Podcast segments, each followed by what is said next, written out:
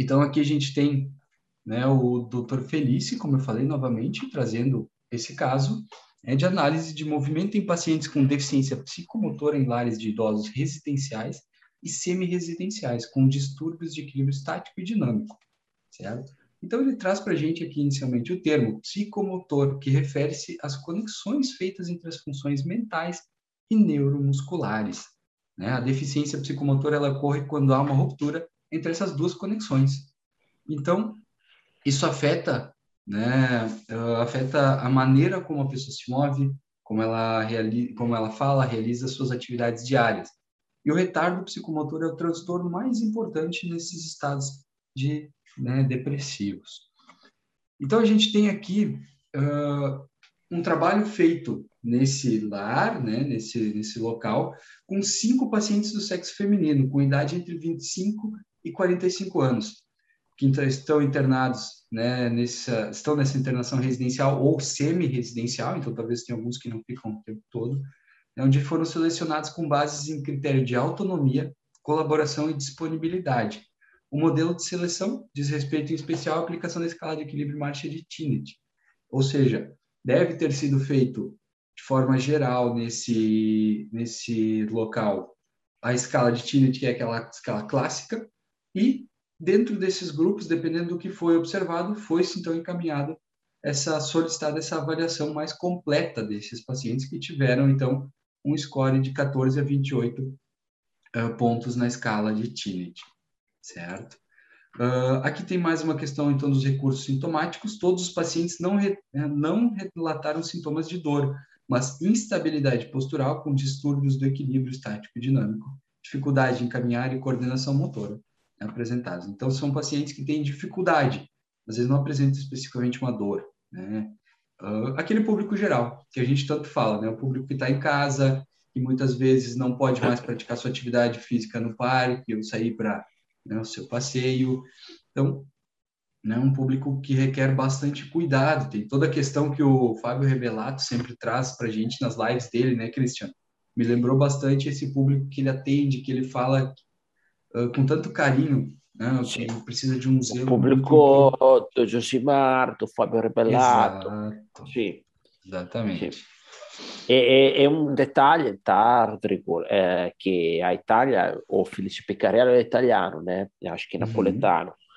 E a Itália é um dos países com mais idosos, né? Então, na Itália já na realidade muito uh, presente, tá? Uh, de ter muitos idosos, assim, uma quantidade de idosos enorme, né? Então, uh, eles lá estão uh, tentando já encontrar caminhos uh, para organizar melhor a sociedade que está tendo esta população em grande aumento, né? Uhum. Exatamente. Então, assim, inicialmente ainda, né, o doutor Felício, equipe, enfim, fizeram alguns testes clínicos, né, o teste de Romberg, a escala de Fukuda, teste de Caio e o teste de Alto. Então, são testes né, realizados uh, para complementar. Além disso, né, desses testes clássicos, foram feitos, então, os testes instrumentais. Então, foi feito o teste de equilíbrio, com, de, com um teste de equilíbrio de 30 segundos, bipodal, de olhos abertos e de olhos fechados. A gente já trouxe ontem também esse teste de equilíbrio, que, como a gente falou, está sendo muito utilizado em várias áreas.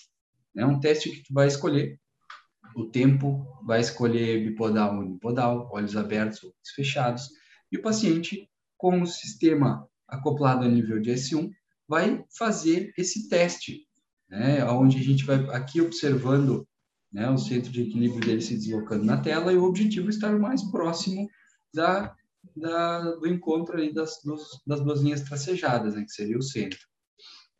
Após finalizado esse teste, né, nós temos uma série de informações muito importantes respeito ao equilíbrio desse paciente. Né? Então, aqui está o resultado. Né? A gente avalia um ângulo de oscilação, né? ou seja, né, para qual o lado que esse indivíduo está né, oscilando mais. Dificilmente vamos conseguir ter essa precisão nos testes clássicos, né, que tinham sido realizados anteriormente. Nós temos aqui uma área de elipse, Christian, muito alta, comparado até aos resultados, testes uh, do, do, do, caso clínico de ontem. Quem não viu o caso clínico de ontem, tá no YouTube, né, Cristiano? Para poder analisar é, também. Sim, acho que acho que estão editando para deixar ele mais. Uh, isso, mais, isso. Uh, fica, fica ali por algumas horas e depois o pessoal do marketing tira. Então, quem não viu, dá uma corridinha lá. Ou depois a gente pede para a gente, a gente envia o material depois editado, tá? Nós temos aqui um ângulo de oscilação antero-posterior e médio-lateral, assim como as velocidades das oscilações, que são bastante altas também. Né? Uh, como eu disse, neste, neste caso clínico aqui, nós ainda não temos os resultados finais, né, que estão sendo trabalhados, mas a gente tem uh, comparações em outros testes, né? Tem bastante trabalho do Dr. Guilherme, como o Cristian mesmo citou, que mostra uh, esses dados aqui considerados bastante altos. Tá? O teste de marcha, tá? Então foi feito o teste de marcha clássico, onde o paciente vai com o sistema também a nível de S1 realizar essa marcha por alguns metros, né, uns 7 metros, ida e volta, enfim. O sistema vai fazer as médias e os desvios padrões dos passos, das passadas, né, e vai calcular uma série de parâmetros, como aqui, por exemplo, um índice geral de simetria, né, que a gente vai entender um pouquinho melhor logo em seguida, onde a normalidade seria acima de 90%. Como a simetria desse indivíduo só atingiu 66%, já ilustra aqui em vermelho. Se ele atinge a normalidade, fica em, em verde. Né? Assim como a velocidade muito baixa, né? o parâmetro de velocidade baixa é algo bastante preocupante, né, Cristian? Principalmente para esse público. Sim. Assim como a cadência também. Né? O, o que, que a gente vê de, de, dado também bastante interessante aqui é uma propulsão bastante assimétrica, onde uh, no lado aqui, no lado direito, né, 5.51 dentro da normalidade e o lado esquerdo 3.6. Né? Então essa aqui é um dos parâmetros que norteia a simetria também, né? Então a gente tem aqui membro direito e esquerdo trabalhando de forma muito diferentes, o que é muito preocupante. Né? Essa, essa propulsão ela pode gerar uh, instabilidades, né? pode gerar uma compressão na, na região coxofemoral, né? dentre outros uh, Sim. É, quando tem né? pouca força, sim, né?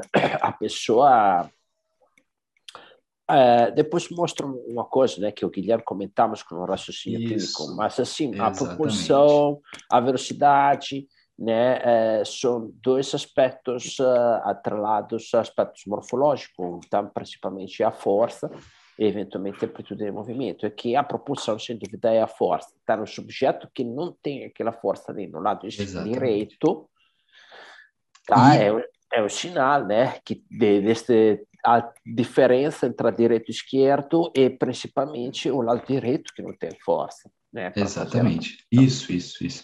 E, e, a gente vê que, que o lado esquerdo, então, ele está em 5,51, ele está ali, né, no limite. Está então, no limite. O ideal seria Sim. também né, ganhar. Eu gosto muito daquele caso clínico apresentado pelo Thiago Marta, que ele faz o teste de equilíbrio bipodal para atletas que um atleta de basquete que teve a torção de tornozelo aonde o equilíbrio unipodal direito, que era o, o lado não lesionado, estava muito baixo, né, um, índices muito baixos, e o lado esquerdo ele nem conseguiu realizar. Depois ele aumentou os dois parâmetros, né, o, os dois membros melhoraram os parâmetros do equilíbrio. Então aqui também, mesmo fazendo um trabalho sobre o membro que tem menos força, o lado contrário também vai ganhar bastante, provavelmente. A gente vê também a mobilidade da pelve aqui dentro dos uh, gráficos nos três planos. Né? Aqui foi feito só o recorte para esse teste uh, da, da rotação da pelve, né? onde a gente vê aqui a faixa escura seria a normalidade da rotação dentro da fase apoio-balanço, né? E a gente vê principalmente o lado direito aqui bastante uh, fazendo um, mantendo uma rotação externa. Né? Então a gente tem ali parâmetros bastante. É, o, o, o paciente que ele está plano, ele não movimenta Exatamente. a rotação. Não está tá criando ele rotação. Tá um bloco. É, exato. A PEV não, não roda, né? Aqui. Então, né, clássico quando o paciente anda devagar.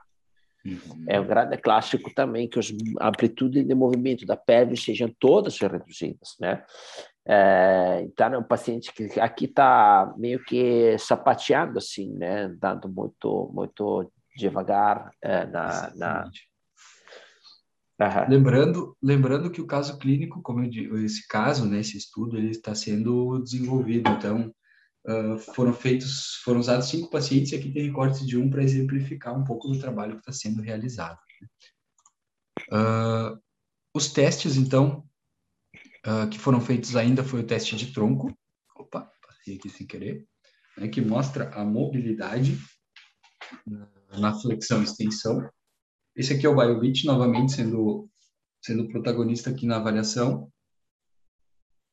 Aqui nós temos o posicionamento do cinto, e aí o paciente realiza né, a avaliação dos planos e aparece em tempo real na tela, né, ou numa televisão, se for espelhado, para que o paciente possa construir junto com o profissional esse relatório, para que ele possa entender aonde ele tem déficit, aonde ele precisa trabalhar, e o profissional pode ter uma comunicação muito assertiva né, dentro desses testes aqui realizados. Depois disso, né, depois de ser feitas essas avaliações de equilíbrio, de marcha e de mobilidade de tronco, também foi feito um trabalho com a realidade aumentada de cervical. Né? Então, uh, o, o, paciente passou aqui por uma sessãozinha onde, não sei se tem áudio aí para vocês, Cristian, tu está ouvindo?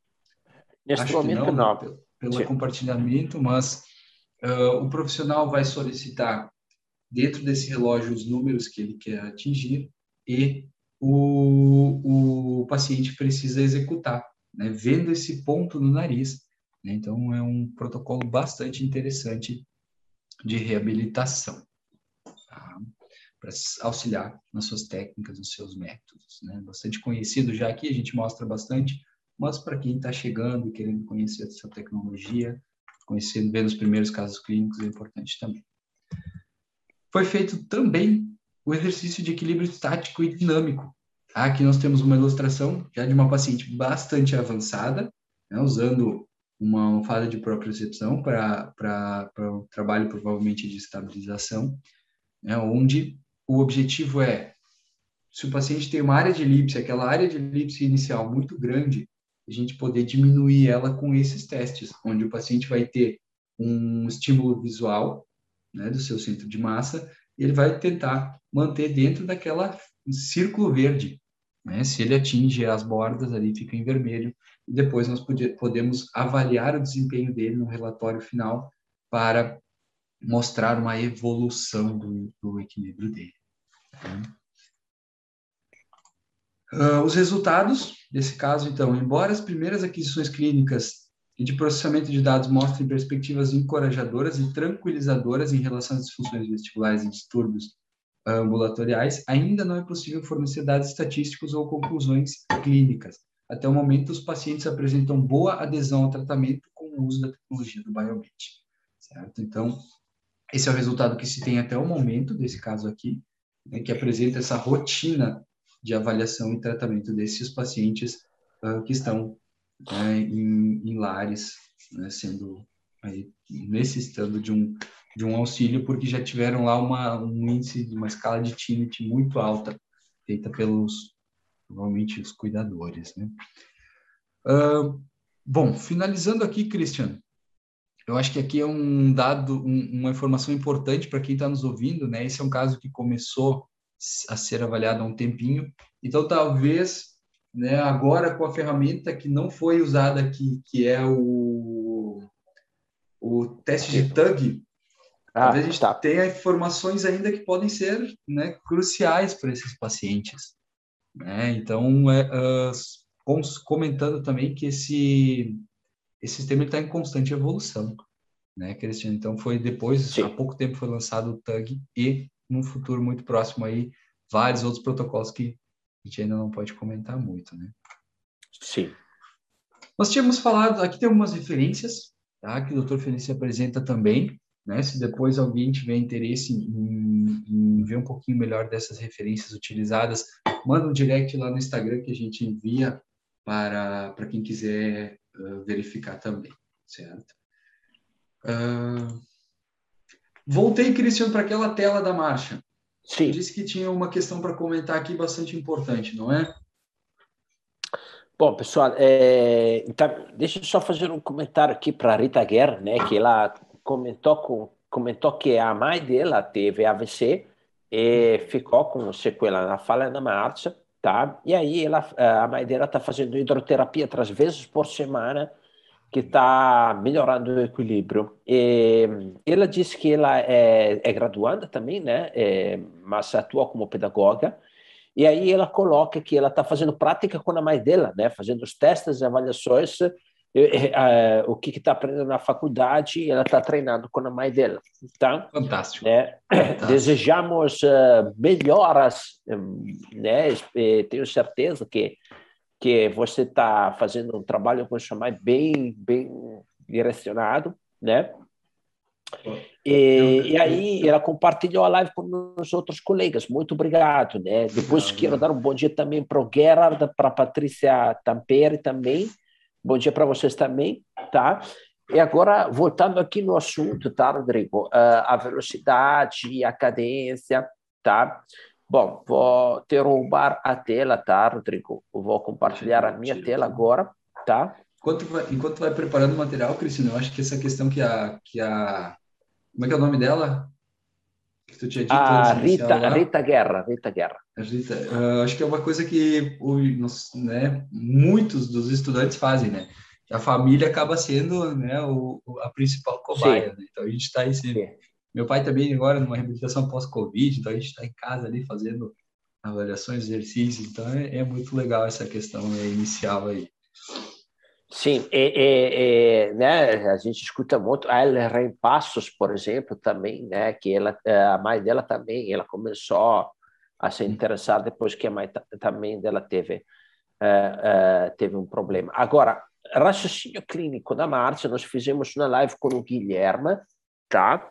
E aí é, é interessante ver é, com o conceito que o Guilherme extraiu na primeira live do raciocínio de clínico de Marte, depois fizemos uma outra live sobre saltos, e sexta faremos uma live sobre corrida, sempre com o Guilherme Brott, tá? É, a gente extraiu este conceito de fazer análise e definir necessidade da patologia, né? Ou seja, a patologia aqui que precisa avaliar, né? Definir o objetivo de avaliação, avaliar, no caso que estamos falando, falando marcha, e aqui que vem a coisa interessante, uh, que a gente estava vendo lá no relatório, em vermelho, mar, uh, velocidade, cadência. Qual é o significado funcional destes déficits? Ou seja, pegando aqui um relatório como esse daqui, onde eu tenho, uh, neste caso, a marcha em vermelho, a propulsão em vermelho, qual é o significado desses dois uh, dados aqui? Qual é o significado de ter um comprimento da passada uh, alterado? Né? Então, estas, estas questões aqui, tá? Significado, como o, o Guilherme chama, né, de significado funcional, destrinchamos naquela live lá, mas todo o fluxo de como raciocinar sobre estes aspectos e como trazê-los para um planejamento e intervenção, tá? Nós vamos apresentar aonde? Nós vamos apresentar na imersão, pessoal. Então, uh, nós uh, temos aqui o nosso Instagram, tá? Clicando no link da bio, vocês podem acessar aqui, tem participe da imersão eh, em avaliação biomecânica. Clicando aqui, vocês terão acesso a esta página, onde vocês podem fazer a inscrição, é ao vivo, online e gratuita, a partir do dia 9 dia 13 tá? E aqui é uma semana para profissionais da área da saúde que trabalham com avaliação e reabilitação de clientes, de pacientes, que gostam de tecnologia, que não querem ficar por trás do mercado, que têm dificuldade em comunicar, explicar o melhor tratamento para o paciente, ou que tem pacientes que não finalizam o tratamento porque não enxergam resultados, ou que têm dúvidas se o tratamento terá o resultado esperado. Tá? E aí aqui nós vamos justamente apresentar um método de avaliação desenvolvido para o sucesso da sua clínica, como realizar uma avaliação rápida, prática e precisa, como ter um assistente digital sempre ao seu lado e uh, como apresentar dados assertivos cientificamente comprovados, como aumentar a rentabilidade com tecnologia avançada e como ter um raciocínio clínico para fechar um diagnóstico. Tá? Então, pessoal, aqui é o esquema que nós iremos uh, abrir detalhadamente dentro da imersão, tá? Principalmente na segunda aula trataremos bastante esta esta visão aqui de como uh, processar né, o fluxo de trabalho que você está atuando é, com o auxílio do assistente digital, tá? justamente porque estamos falando, falando de avaliação biomecânica digital. Tá? E aqui tem mais gente dando bom dia, a Tainá, o Alexandre Torres. É, bom dia para todos. Tá, então, Rodrigo, o que, que tu achou desse conceito de significado funcional? Tu já tinha ouvido antes? Fantástico, Cristian, fantástico. Eu acompanhei um pouquinho das lives do Guilherme, né? E o Guilherme sempre traz assim conteúdos extraordinários que que, que mudam a visão de, das pessoas que assistem, né? Que acompanham. Então isso que é isso que é o, o mais legal de tudo. Ele transforma algo que parece ser um monstro em algo simples que tu coloca na tua rotina de forma muito prática, simples, leve, né? Então o conteúdo do Guilherme é fantástico, né? Esse conteúdo ninguém pode perder, né? Ele vai realmente revolucionar, Cristian. Parabéns aí pelo teu trabalho, trabalho junto com o Guilherme aí de vocês dois. Muito ah, ele que faz, né? Eu, eu só acompanho. eu só acompanho, eu só questiono ele, eu faço perguntas para ele só. coloco ele com, com estas. Outro dia fiz umas duas perguntas que ele falou: Oh, este não esperava. Eu, eu falei: vi, Eu, eu sei. Quando tu fez a rotina, a rotina, a segunda rotina do salto, acho que foi, né? Tu fez ao vivo lá, eu estava assistindo. E o Guilherme, tu sabe que tu pode questionar ele, né? Porque ele Sim. tem né, uma autoridade incrível, né? Então, sabe, sabe, sabe bem, sabe bem como, como aproveitar das, dos dados e, e sabe trabalhá-los, né? Ótimo, Rodrigo. Então, deixa eu ver aqui, né? Alguns comentários que a gente tem aqui, né? Uh, muito legal a avaliação funcional, legal esta parte de prática na natureza, tá? É, é com o assistente digital, obviamente é possível fazer avaliação também em ambiente externo, tá? E não somente dentro do laboratório, mas o que é interessante, no caso de idosos ou pacientes com problemas neurológicos, né? Uh, a gente avaliar em casa também, sabe? Porque, afinal das contas, a casa é o ambiente onde é, esse tipo de pacientes fica mais tempo, né? E a gente tem que ter noção muito criteriosa de como é que está este espaço para né, uh, para eles se movimentar sem correrem riscos, né? Porque às vezes a casa tem aquele degrauzinho, tem uh, aquele tapetinho, tem aquela situação ali que pode uh, criar risco de queda. A gente está muito preocupado com isso, né? Está no teste de tema pegou feito em casa é interessante porque permite também ter esta visão dentro do ambiente do paciente Exatamente. se tem risco de queda no ambiente dele. E... Né? E, e, a gente sabe muitas vezes a dificuldade de, do, de, do que é o atendimento domiciliar. Né? Então, tu, por exemplo, tu poder avaliar com a tecnologia e depois reabilitar com ela também é interessante, porque tu com o computador pode ali fazer coisas muito interessantes que o, vai engajar muito o teu paciente. Muitas vezes aquela pessoa idosa, né, que está talvez já fazendo uma fisioterapia há anos, tu poder uh, trazer uma, uma ferramenta diferente, né, algo que possa engajar bastante e muito interessante.